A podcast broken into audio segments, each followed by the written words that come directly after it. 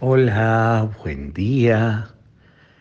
Uno de los recuerdos del seminario de Campana fue que en los primeros años el comedor nuestro daba una terraza y esa terraza daba, se veía el, el lote de la casa del vecino.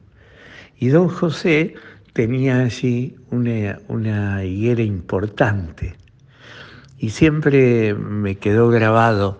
A mí no me anunciaba nunca la llegada del verano, el, cuando la higuera brotaba, sino que me anunciaba que llegaban los tiempos de los exámenes y que había que poner las barbas en remojo y empezar a estudiar en serio. Siempre me quedó ese recuerdo ver la higuera brotando y decir, bueno, ahora hay que ponerse a estudiar en serio porque ya vienen los finales. Hoy eh, leemos Lucas 21, 29, 33. Jesús nos dice, ustedes que saben ver que es el tiempo del verano porque la higuera brota, también deben mirar los signos de los tiempos y descubrir la presencia de Dios allí. Y de esto se trata, discernir los signos de los tiempos, descubrir, a ver por dónde Dios quiere conducirme, por dónde Dios quiere llevarme.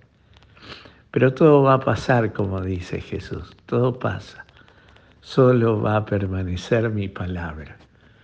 Y esta, esta es la idea.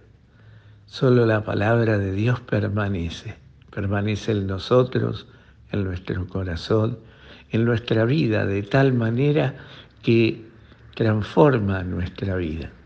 Esa palabra de Dios es la que nos mueve todos los días, nos da la gracia, nos acerca más a Jesús.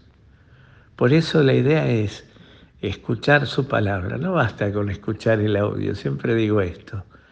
También hace falta que podamos leer y meditar cada uno personalmente la palabra de Dios. Pidámosle esto a Jesús por intercesión de María.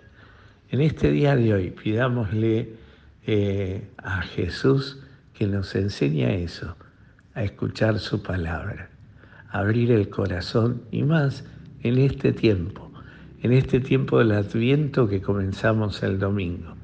Es el tiempo de la dulce espera de María. ¿Cómo vivía María esa dulce espera?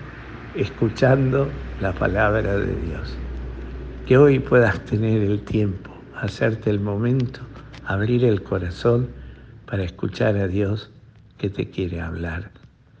Que el Señor hoy te conceda un maravilloso día, te llene de su gracia y te dé su paz. En el nombre del Padre, del Hijo y del Espíritu Santo. Amén.